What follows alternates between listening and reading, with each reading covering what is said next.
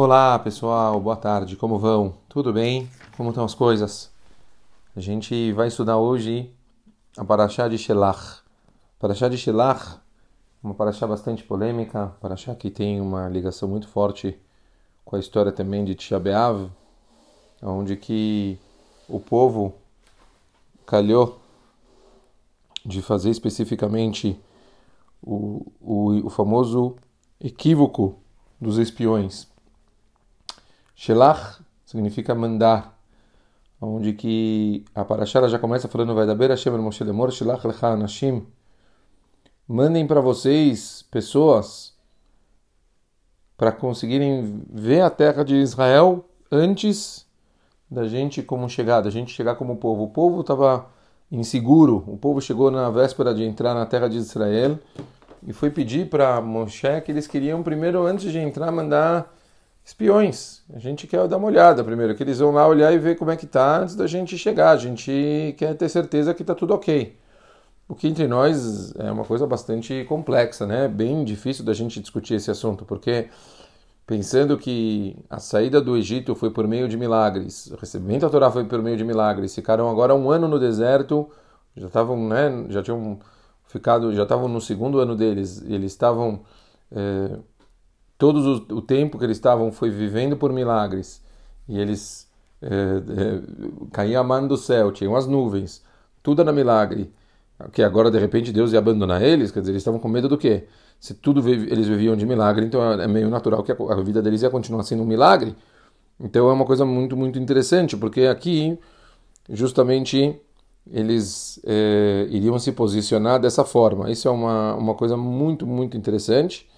E é, aqui talvez a, a pergunta famosa que a gente tem seria por que, que Hashem ele não se posicionou contra o próprio Moisés, né?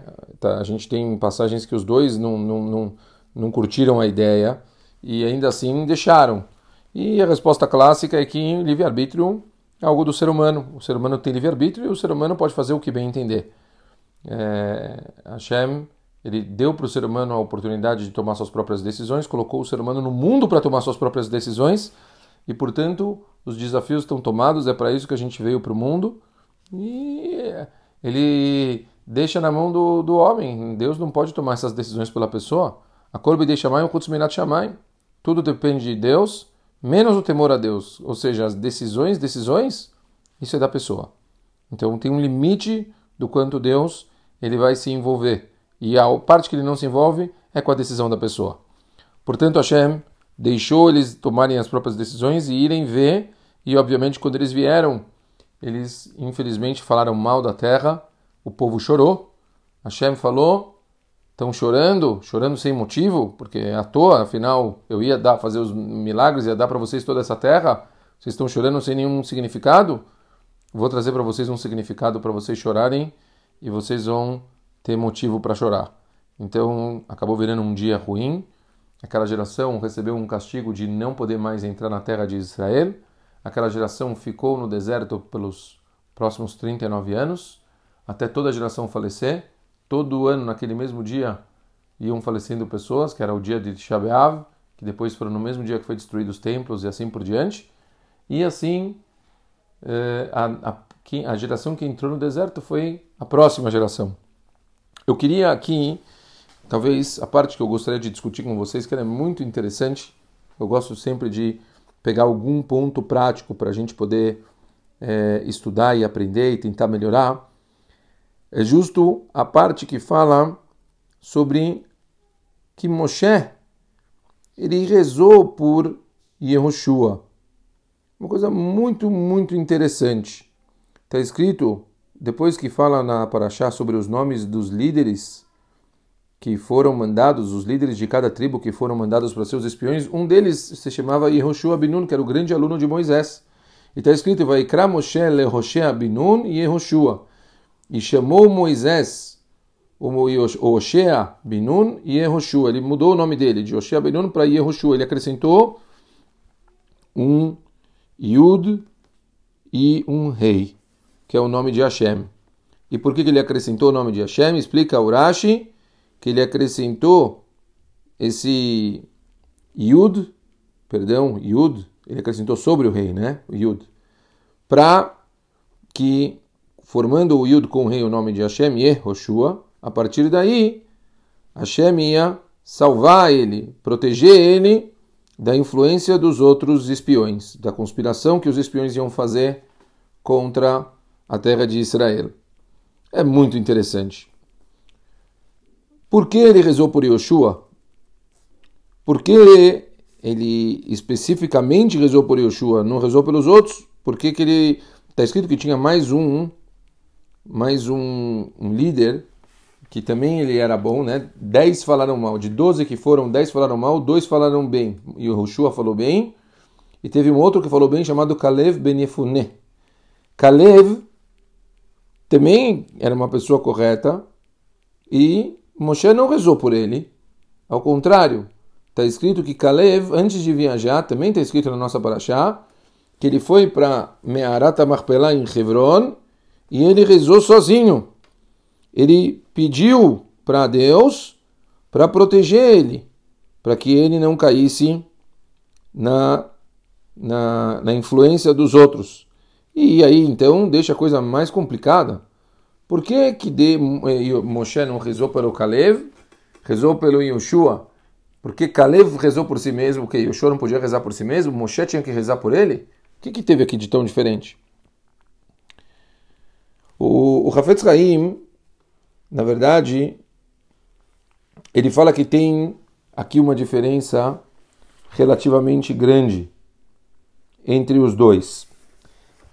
O Hafetz fala que a diferença entre os dois é, na verdade, uma diferença de approach de quando nós lidamos com pessoas que diz, diz, diz, entram em desacordo com as nossas opiniões. Existem pessoas que eles entram de desacordo de uma forma direta, ou seja, eles não concordam com algo e eles partem para um embate, um, um approach de, é, mais agressivo, eu finco o meu pé e já falo, eu estou desaprovando, não concordo com isso que está fazendo, isso aqui é um absurdo, e papapá, e começa a, a, se posicionar de uma forma agressiva e bater o pé no chão e querer levantar a bandeira do contra e assim por diante. E tem um segundo posicionamento que ele é completamente diferente, que ele é indireto que é uma, uma forma mais dissimulada, que você vai fazendo uma coisa aos poucos, você não bate de frente, você vai tentando pelas beiradas, aí você vai conversando com um, depois você discute com outro, aí você tenta mexer com esse, você vai tentando mostrar seu ponto, isso é uma coisa muito mais política. O Hafetz Haim ele fala que Moshe Rabbeinu, a reza dele é porque ele temia que a personalidade de Yoshua por ela ser uma personalidade Yoshua, por mais que ele era uma pessoa muito humilde, Yoshua, ele não ia conseguir aguentar ver toda aquela farsa, o pensamento dos espiões que não eram verdadeiros. Ele não ia conseguir ver as pessoas negando algo que era esperado desde que eles saíram do Egito. Então, ele provavelmente ia entrar num embate e esse embate poderia custar a vida dele. E, portanto, como ele corria um risco de vida, era algo físico, conta que Moshe Rabbeinu, ele então, ele sabia desse, desse risco e, portanto, ele resolveu rezar por Yoshua, temendo. A reza não foi para mudar o livre-arbítrio de Yoshua, mas temendo pelas consequências dos posicionamentos que o Yoshua ia tomar. Kalev, pela forma que ele ia se posicionar, não precisava rezar por ele, ele rezou para Kadosh Baruchu para ele conseguir tomar os caminhos certos e esses caminhos certos que ele tomarem, ele tivesse brachá, a consequência dele não fosse é, tivesse tipo, tivesse correta ele não tivesse problema em relação aos outros. Porém, Moshe Rabbeinu, pelo medo em relação a Yoshua, ele achou que era, que era necessário ele fazer tefilá por Yoshua e, e pensar em, em como ajudar Yoshua. Bemet que aqui a gente tem que pensar, o Hafetz Haim ele fala que nenhum dos dois posicionamentos eles estão errados. Porém, a gente tem que pensar muito bem quando utilizar cada um dos dois posicionamentos. Quer dizer, não, não dá aqui para a gente falar que Yoshua estava errado de levantar uma bandeira contra uma coisa.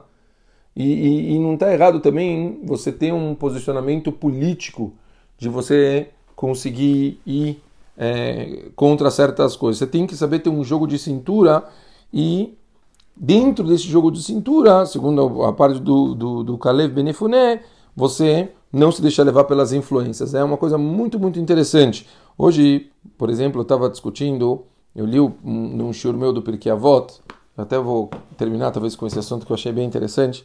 Eu estava dando um shiur de Pirkei Avot e eu falei muito que a nossa comunidade, o Pirkei Avot ele fala que temos três pilares que eles são muito importantes para a gente construir uma comunidade. E a gente falou que os pilares, eles são a paz, eles são a verdade e eles são a justiça. E, e eu recebi algumas mensagens que me falavam que quando uma pessoa ela busca a verdade de uma forma absoluta, dificilmente ele consegue encontrar paz, porque a verdade, ela às vezes ela é tão forte que a pessoa ela acaba entrando em desacordo. O que acaba sendo um pouco do que a gente falou aqui do começo, do, da, do, do, posicionamento de Yoshua. Você vai atrás da verdade, então você já significa que você está com um problema, que você vai, você vai é, ter briga. O meu rabino, e falou o seguinte: verdade é sempre verdade, a pessoa nunca pode abrir mão dela. A pessoa nunca pode abrir mão da verdade. Nunca a gente pode é, ficar usando justificativas para a gente não, não, não ir atrás da verdade. A gente sempre tem que fazer o que é certo.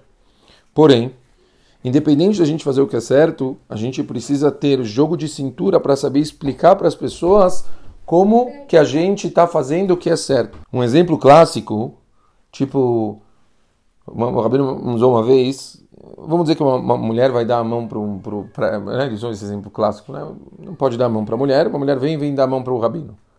Ele fala assim: realmente é uma situação chata, pode ser constrangedora, a pessoa pode se sentir mal. A verdade é que não pode dar a mão. Aí você vê pessoas não, mas na verdade pode dar para a pessoa não se sentir mal. Alahá, alahá, não pode dar mão. Você pode ficar explicando para a pessoa, você pode tentar ser na hora doce, tentar ser o mais respeitoso possível. Se você for digno, se você conversar com a pessoa, mostrar para a pessoa que você tem suas convicções e tentar explicar para a pessoa com carinho e amor, essa pessoa não vai se sentir constrangida, ela vai entender o que você está falando. A pessoa ela tem que ter os princípios dela. Agora, você não pode abrir mão dos seus princípios porque você está querendo ter jogo de cintura. Os princípios não se abrem mão por causa disso. Jogo de cintura ele tem que existir. Talvez ele exista para você poder explicar os seus princípios, mas não mudar os princípios. Ok? Espero que tenha ficado claro para todo mundo. A gente, se Deus quiser, vê na semana que vem. Um beijo grande e Shabbat Shalom para todo mundo.